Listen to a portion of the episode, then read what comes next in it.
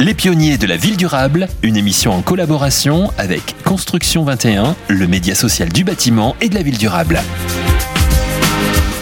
Bonjour à tous, bienvenue dans ce nouveau numéro de Pionniers de la ville durable. On est ravi d'accueillir Frédéric Sell, c'est la directrice générale du CD2E. Bonjour Frédéric. Bonjour. Le CD2E, c'est le centre de déploiement de l'éco-transition dans les entreprises et les territoires.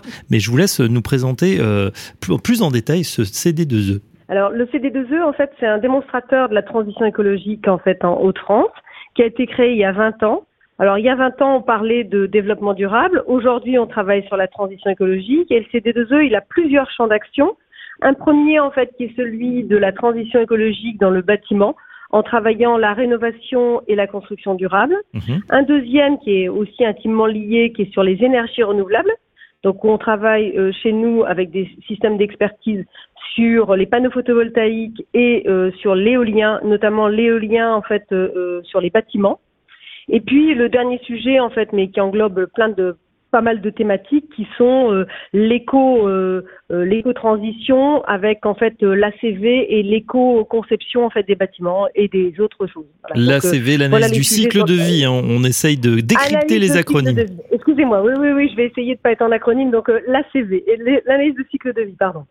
Alors on a l'impression justement que ce sont autant de thématiques dont on ne peut plus se passer aujourd'hui. On entend, on entend beaucoup parler. Est-ce que vous aussi vous avez vu cette vague arriver? Est-ce que le CD2, j'ai l'impression qu'il n'a jamais été aussi utile qu'aujourd'hui Écoutez, moi je suis arrivée au CD2E il y a un an euh, et j'ai été, euh, comme je dirigeais une entreprise de construction bois antérieurement, j'ai été rencontrer tous ceux avec qui, qui m'avaient déjà commandé des bâtiments et avec qui j'avais travaillé, des bailleurs, des promoteurs qui ont commencé déjà à nous rejoindre. Euh, ce qui était assez intéressant, c'est qu'ils ont commencé à adhérer et puis on a travaillé la, sensibilisation en fait euh, pour un certain nombre d'entre eux. On a aussi rentré pas mal de communes et là on voit que depuis les dernières semaines, on a une accélération de ce processus avec des acteurs qui nous disent bon maintenant faut y aller quoi parce que euh, effectivement les coûts de l'énergie ayant fortement augmenté on est en plein quand on parle en fait de rénovation des bâtiments, c'est la baisse des coûts en fait euh, des, des, des, ménages. Quand on parle de solarisation, c'est de travailler sur l'indépendance énergétique. Donc, si vous voulez, cette question-là, elle est euh, aujourd'hui, euh, il y a il y a plus qu'une accélération. aujourd'hui, la question qu'on se pose nous, c'est comment on fait dans un contexte où on a aussi du mal à recoter, un peu comme toutes les entreprises, pour accompagner plus de monde de façon collective.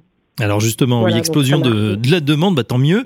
Euh, ces adhérents, justement, de, qui, qui sont-ils? Est-ce que ce sont des, des entreprises, des collectivités? Euh, À qui est ouvert le, le CD2E Alors, on a vraiment, le CD2E, il est ouvert, comme vous l'avez dit, notre titre c'était éco-entreprise, donc c'est la base, hein, j'ai envie de dire, c'était d'abord celle qui euh, accompagnait la transition écologique en étant des éco-entreprises et en apportant des solutions.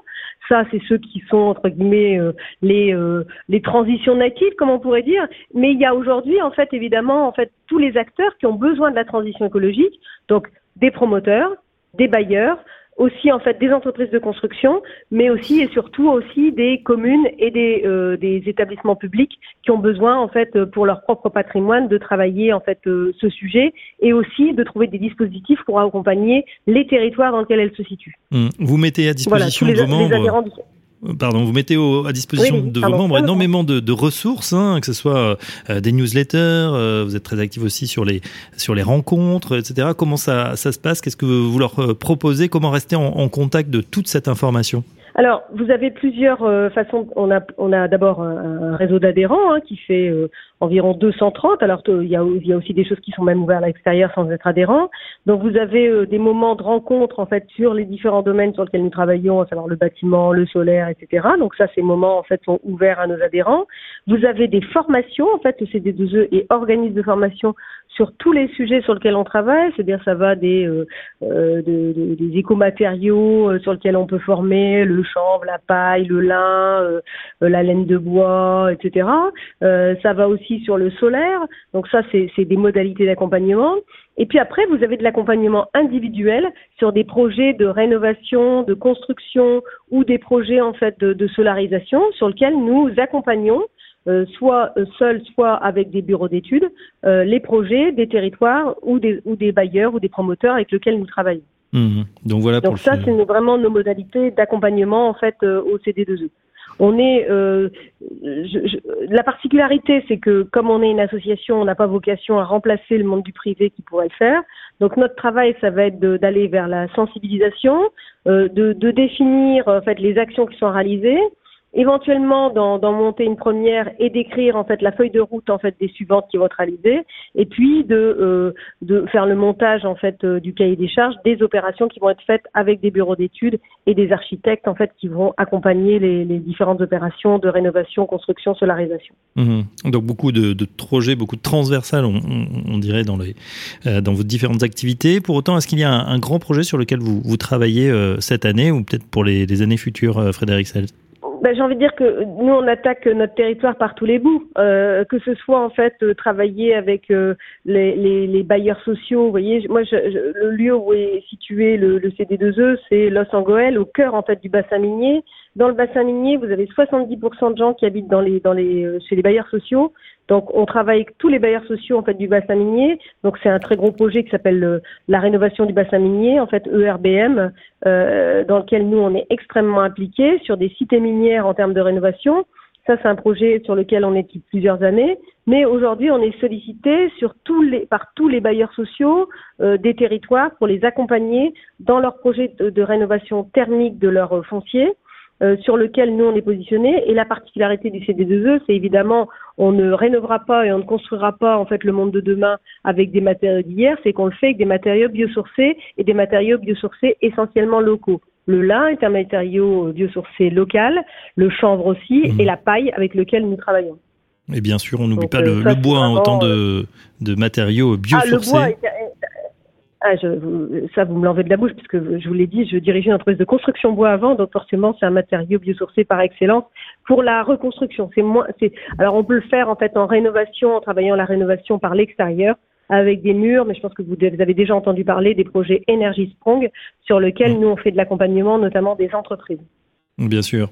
Euh, c'est vrai qu'il y a un véritable engouement, hein, euh, vous l'avez dit, à, une époque où en plus on a une véritable pénurie euh, de, matériaux, de matières premières. On sent que c'est, compliqué, ça devient compliqué pour beaucoup de chantiers. Est-ce que justement ça pousse les, autres matériaux alternatifs, on va dire, et notamment biosourcés? Alors, si vous voulez, dans les matériaux biosourcés, vous avez, vous l'avez rappelé, le, bois. En fait, on a aussi le bois local chez nous qui est en train de s'organiser, puisque c'est le peuplier en fait qui est le le, matériau bois utilisable en, Haute-France en bois local. Donc évidemment, ça va pousser la, ça va pousser la dynamique. Faut, il faut avoir en tête que le peuplier était plus cher, en fait, quasiment 30% il y a quelques, euh, juste avant la, crise. Alors, euh, j'ai envie de dire pas la crise énergétique, hein, mais la crise du Covid. Et depuis la crise du Covid, le peuplier est quasiment à l'identique en termes de coût euh, par rapport en fait au prix des bois autrichiens et nordiques. Donc, vous voyez qu'on a, on a une poussée. Et puis, du coup, en fait, si vous voulez, les filières locales sont en train de s'organiser pour pouvoir mieux fournir, en fait, les choses. Après, sur les matériaux biosourcés, en fait, euh, les filières sont en train de s'organiser sur les, isolants biosourcés comme le, le chanvre, le lin et la paille. Euh, c'est des, si vous voulez, la paille, c'est un matériau qui est relativement, qui est facilement disponible. En ce qui concerne le lin et le chanvre, ça nécessite quand même de travailler en fait euh, les productions très en amont, puisque évidemment euh, il faut le temps que ça pousse. Il faut aussi que nos agriculteurs en fait aient un débouché sûr pour qu'ils s'organisent pour produire en fait euh, ce, ces systèmes.